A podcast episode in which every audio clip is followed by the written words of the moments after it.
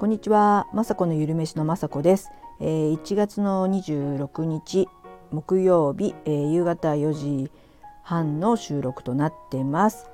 えーと、今日はですねちょっと出かけたりしてたんですけど先ほど帰ってきて、えー、早速ね主婦なんで夕飯作りをしましたで下準備とかもしてますしました。えーと、一つはまあ大根とか人参とかが余ってたのであの鶏肉と今ね煮てあとはですね今日は久しぶりに久しぶりに鶏肉の唐揚げを作ろうかと思って、えー、前にも話したかもしれないですけどいしるっていうね、えー、調味料があってえっ、ー、とえーと、なんだっけ、ね、石川県かな？能登半島のいわゆる魚礁って言って、えー、魚の魚礁ですよね。とにかくねそれがすごくねなんか美味しくて唐揚げにするとめちゃくちゃ美味しいですし煮物にちょっと入れてもいいですしお味噌汁にちょっと入れてもいいんですけどすごくねあの魚のうまみが凝縮されてでもそんなあのね単品でももちろん舐めたら魚臭いのかもしれないですけどすごく美味しい調味料で本当ねあの全国にいろんなねまだまだ知らない調味料があると思うとえー、いろんな調味料を知りたいななんて思ってまずね今それが今ハマってるのでそれで今あの鶏肉をつけてで後でね揚げるとすごい美味しい唐揚げができて本当最近は普通の醤油とかお酒とかみりんを入れた唐揚げはやってないぐらいその唐揚げが今我が家では気に入ってます。でね、えーと、昨日、えー、ちょっと YouTube の試作を兼ねてねえーと、こんにゃくをね冷凍しましてその冷凍したこんにゃくをまた解凍してそうするとすごく水分がなんか抜けてなんかくしゃくしゃっていうかその繊維質だけ残ってそのあのね組織が崩壊した中にいわゆる唐揚げのね醤油とかお酒とかみりんとか生姜とかにんにくとか入れて片栗粉で、えー、カラッと揚げたこんにゃくの冷凍唐揚げっていうのをね昨日作ったんですね。それが本当面白い食感でなんなんかねあの砂肝みたいっていうコメントがあってまさしく砂肝を揚げたみたいな味っていうか食感。ですごくね美味しいは美味しいんですけどアラフィフの私とかあと旦那さんは60代なんですけどやっぱ硬いんですよね。すごく繊維質が残ってて、えー、グミのようなグミでもないな。グミだったらねあの噛み切れますけどでもねあのこんにゃくの繊維質なので食物繊維の部分なんで噛んでるとなくなるんですね。なのであのめちゃくちゃ硬いわけではないあのホルモンとかでもね噛み切れなくてっていうのではないんですけど、えー、ちょっとこれはどうだろう。まさかの緩めしでやれるかなとかいう話で盛り上がりうちではね。で息子はすごく美味しいとでこんにゃく史上一番美味しいしこういう味がねこんにゃくって本当味がなかなか染みないのでこんな味が染みてるこんにゃくだし食感とかもめちゃくちゃいいっていうことでめっちゃこれいいんじゃんっていうので逆にあのこれはいいよっていうことになったんですけどとりあえず保留にしておかおこうかなと思ってます。あのこんにゃく私は普通に煮たこんにゃくも大好きですしあの本当ねうまく調理しないと何て言うかな水分なんですよねこんにゃくっていわゆるほとんど水分なのでその水がよく抜けてないと油で揚げるってことはねすごい油跳ねもなかなかありまして結構昨日はね危険な揚げ物をね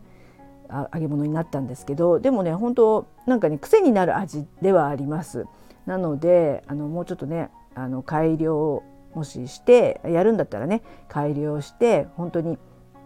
美味しいというかね私が納得したらね YouTube とかあげようかなと思うんですけどそんな感じでね考える人は考えるんだなと思ってでこんにゃくってね健康的というか低カロリーなのでそれをなんか薄くスライスしてなんかポテトチップスにするみたいなのもあったりとかまあいろいろね皆さん考えてるもう私なんかのもう本当100倍もなね何百倍もあれ同じかなすごい考えててもダイエットのねもうすごい人はとにかくそういうことばっか考えてる人とかにね、まあ、負けないようにじゃないですけどいろんなね食材や調味料とかねこれからあの研究したいなって昨日のこんにゃくあげてみても思いましたね。本当にあの別にあのそういったばね変わった料理ばっかするわけじゃないですけどちょっとでもねあこれはすごく皆さんに教えたいなとかヘルシーだなっていう料理をね、えー、あの YouTube とかねラジオでも発信していきたいななんて思ってます。あとそれで、えーと、昨日たまたまね今海外に住んでる娘と LINE とかしてて、えーと、ヨーロッパに住んでいるのであのあちらの方はすごくエコな国ですごいそういうなんて推進国だとん？そういうねエコとかすごいエコバッグだとか当たり前でゴミの分別とかも厳しかったりとかしてでなんかもうアプリでそういうなんかフードロスをなくそうみたいな感じのアプリでこうお店をお店で出てくるのかな？これで4ユーロだけどどうですか？みたいな。そそれを、えー、あの生産っていうかねアプリ上で買ってそれを取りに行くと昨日なんか4ユーロでこれぐらいの野菜が買えたよみたいな感じの、えー、写真を見て、えー、めちゃくちゃいいじゃんと思ってで日本もうねそういうのがあればいいのにと思ったりとか、まあ、自分は近くのスーパーとかであの半額だったりとか野菜がねちょっとくたっとなっててそのお勤め品みたいなとこあればそこから買うようにしたりとかまあちょっとケチだからっていうのもあるんですけどそうするとねいろんな野菜っていうかたくさん買えるのでいいので私はよく行くんですね。そんな感じで日本でもないかなってちょっと調べたら「え食べて」っていうアプリがあったんですね。で早速ちょっと、えー、興味本位に、えー、ログインとかしてあの会員になって、えー、自分の家の近くで何かそういうお店あるのかなって調べたら、えー、その食べてっていうアプリはまだまだっていうかその八百屋さんとかそういうスーパーとかではなく、えーまあ、うちの近所がなかっただけかもしれないんですけど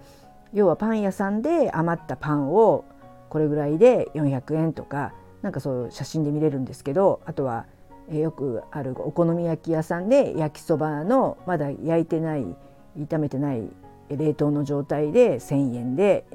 何袋とかいう感じであそういう方かと思って、まあ、もちろんねパン屋さんとか絶対フードロスあるありますよね。なのでそういったパン屋さんにとってはねとってもいいね、えー、試みだと思って登録してるパン屋さんとかもこれからね増えるんじゃないかなと思いますけど、まあ、ちょっとパンはそんなに今はねかいあの子どもたちが全員ねいるわけでもないのであのそんなにね魅力的ではないんですけどでもね今後日本でもねそういったフードロスの問題はもちろんすごくねあるのであのいろんなねあの企業でもいろんなことを考えてアプリとかも開発してると思いますしまだ私は見つけてないだけでたくさんあると思うんでそういったのもねちょっとフードロスとかね本当あの賞味期限がちょっと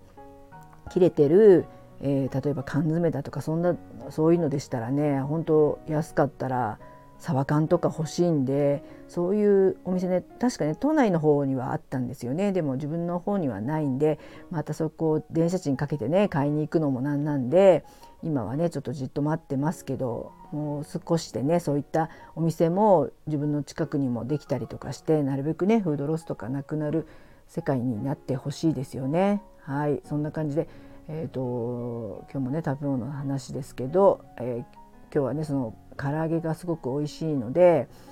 食べたいので今ちょっとね、えー、近くを散歩して歩いてきました。でも私はちょっと唐揚げ何個か食べてやっぱりサバ缶を食べようかなっていうのでまだねあのお正月から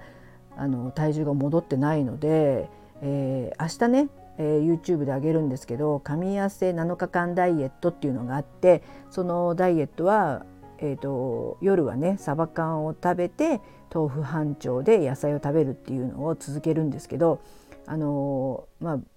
それを取った時もちょっと、まあ、緩くやってたのであのー、これはね続ければすごくいい結果が出るんじゃないかなと思ってますしアラフィフにはねすごく向いてる。っていうかまあ私とか本当あの何て言うかなまあ今はそうでもないですけど魚とかねその鶏肉とかえー、子供がちっちゃい時は、まあ、私は一応最後に余ってたら食べるとかで結局いっぱい食べてたかもしれないんですけど今はちゃんとね自分のために魚を焼いたら魚を丸々食べれますし夕飯はねあの自分だけサバ缶食べてっていう自由度がねできたのであの今日もね唐揚げは食べますけどサバ缶と豆腐がメインになる予定です。はいそんな感じでたわいもない